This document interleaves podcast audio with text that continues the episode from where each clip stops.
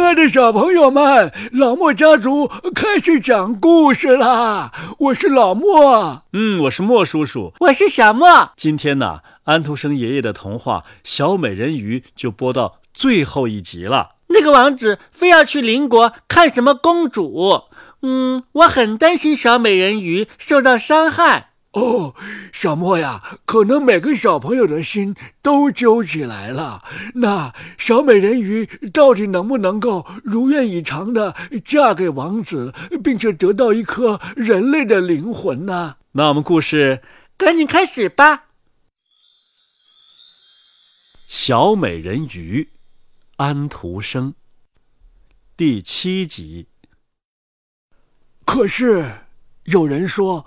王子现在要结婚了，要娶邻国国王美丽的女儿。为了这个缘故，他装备了一艘十分宏伟的船。据说王子要去参观邻国，实际上是为了看邻国国王的女儿。哦，你倒不害怕海洋，我的小哑巴孤儿。他们站在那艘要把他带到邻国去的十分壮观的船上，他这样说道：“他对他讲述风景和海景，讲述海水深处的奇形怪状的鱼和潜水人看到过的东西。”他微笑地听着他的讲述。你们知道，对海底的情形啊，他比任何人知道的都多。那个月明的夜晚，大家都睡下来的时候，他靠近站在船舵前的船长，依着船舷坐着，朝下凝视着清澈的海水。他好像看到了他父亲的宫殿，在那宫殿的最高处，站着老祖母，他头上戴着银色的皇冠。透过汹涌的激流，朝这条船的龙骨望着。然后，他的众位姐姐来到了海面上。他们悲伤地望着他，挥舞着自己洁白的手。他向他们挥手，微笑着，想说他一切都好，很幸福。然而，船上的义工。向他走近，众位姐姐马上潜了下去，所以他还以为看到的那些白色的东西是海面上的泡沫呢。第二天早晨，船驶进了邻国宏伟都城的港口，所有教堂的钟都一起鸣响起来，在高高的塔顶上吹响了军号。士兵拿着飘扬的旗子，佩戴着闪闪发光的军刀站着。每天都有欢庆活动，舞会和宴会一个接着一个。可是，公主还没有露面。人们说，她正在离那里很远的神庙里攻读，在那里修习王室的一切美德。最后。她出现了，小人鱼急切的想看看她的美容。他不得不承认她的美，比这更秀俊的形体他再也没有见过。她的皮肤十分的娇嫩，乌黑的长睫毛下，一对深蓝钟情的眼睛在微笑着。啊，是你呀，王子说道。你是当我像一具死尸在海岸边上的时候救活了我的人。他把面带羞赧的新娘拥在手臂里。啊，我真是太幸福了！他对小人鱼说：“我从来不敢相信的最美好的事儿实现了。你会为我的幸运而高兴的，因为你是所有的人当中最喜欢我的。”小人鱼亲吻着他的手，他觉得他的心。完全破碎了。你们知道，他的婚礼后的第一个早晨，会给他带来死亡，把他变成海上的泡沫。王室报信的差官骑马在街上通告订婚的消息。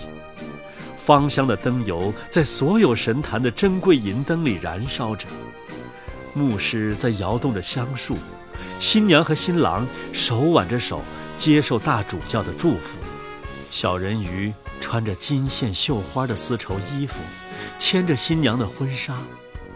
可是，他的耳朵里听不到那喜庆的音乐，眼睛看不到那神圣的礼仪。他心中想着。自己临死前的一夜，想着他在世界上所失去的一切。当天晚上，新娘和新郎登上船，礼炮齐鸣，彩旗飘扬，在船中央搭起了一个金色和紫色的御用帐篷，里面铺着最讲究的软垫。新婚夫妇在这宁静凉爽的夜里睡在里面。海风把船帆吹得满满的，船轻快平稳地在清澈的海上行驶着。天黑下来的时候，彩灯都燃了起来，水手们在甲板上跳着欢快的舞。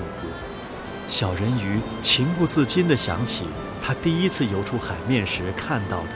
同样壮丽和欢乐的场面，他随着大家一起跳起舞来。他旋转着，就像被追逐的燕子在飞翔那样。大家都兴高采烈地向他表示称赞。他从来没有如此开心地舞过。他的腿像被刀割一样，但他感觉不到痛，因为他的心被割得疼痛万分。他知道。这是他能见到他的最后一个夜晚。为了他，他离弃了自己美妙的同族和家庭，交出了自己美妙的声音，每天受着无休无止的折磨。而他，却一点都想不到，今天，是他和他呼吸同样的空气，能看到深深的大海和繁星满布的蓝天的最后一个夜晚。一个没有思想和梦境的永恒的夜，在等待着这个既没有魂灵，也不能获得一个魂灵的他。一切都沉浸在欢乐中，船上的欢歌乐舞一直持续到子夜之后。他心中怀着死的念头，笑着，舞着。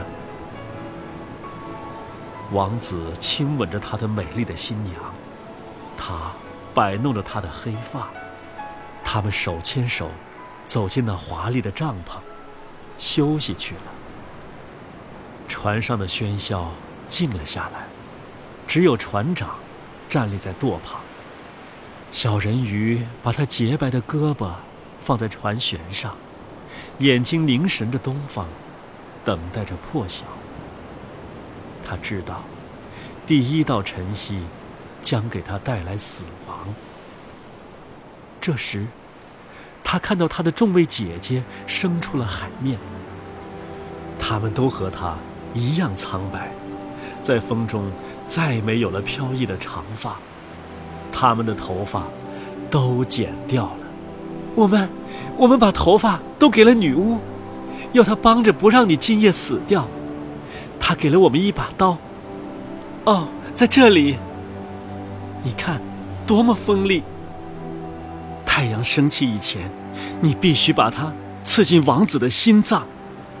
他的血流到你的脚上的时候，你的脚马上会变成一条鱼尾，你又成了一条人鱼，可以爬下来游到水里。在你死掉变为咸色的海水泡沫前，仍然过你那三百年的岁月。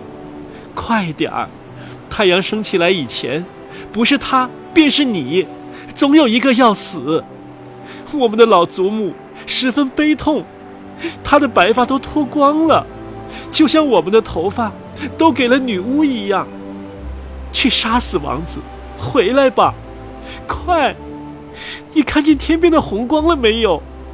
再有几分钟，太阳要升起来了，你就要死去了。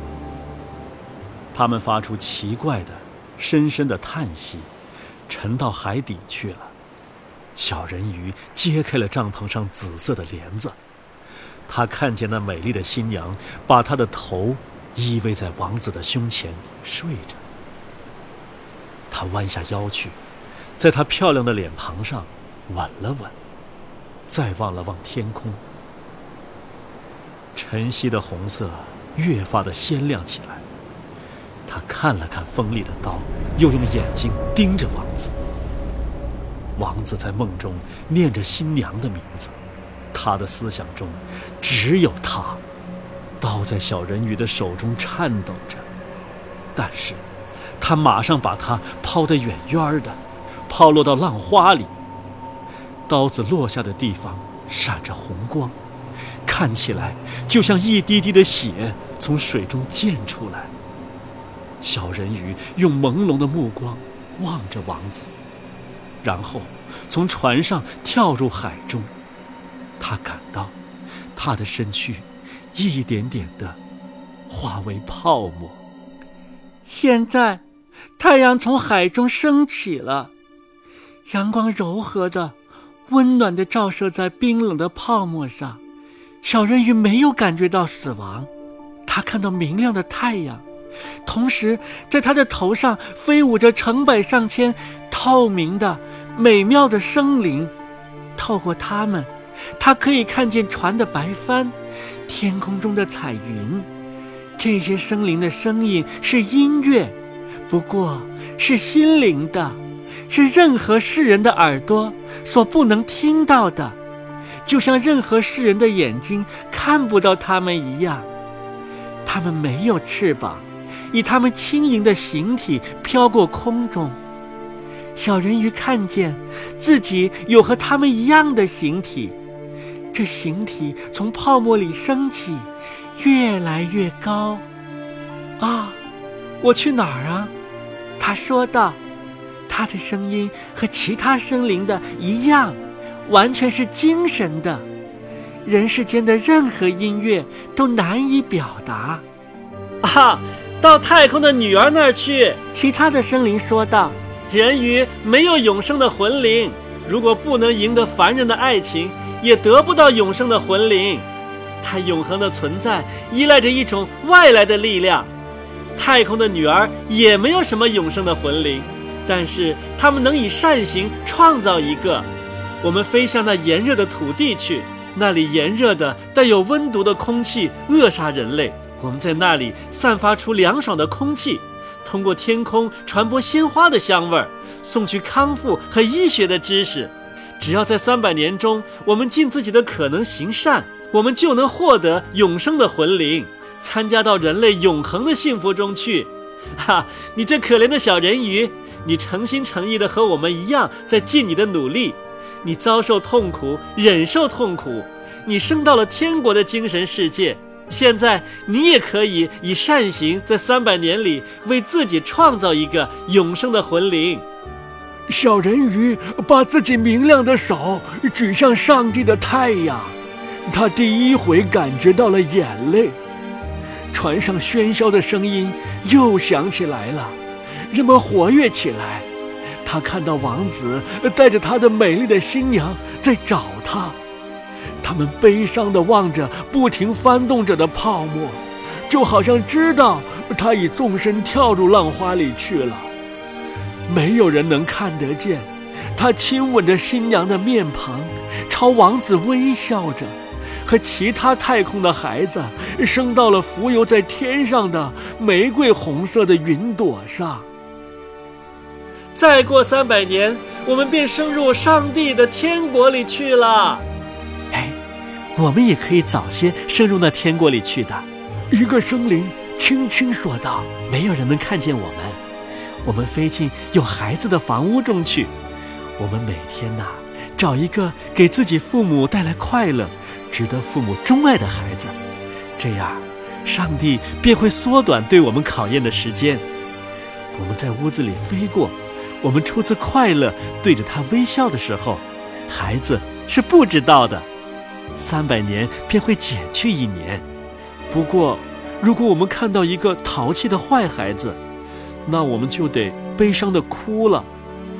每一滴泪会给考验的时间增加一天呢。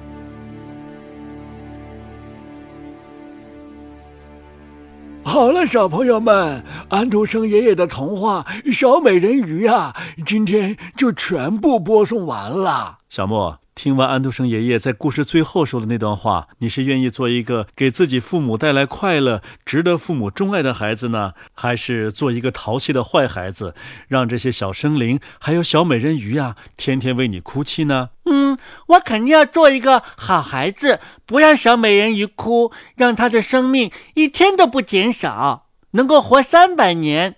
哦，好了，小朋友们，因为今天第七集啊特别的长，所以呀，听完故事之后，你们要早点休息，找时间跟爸爸妈妈探讨一下这个长长的故事《小美人鱼》吧。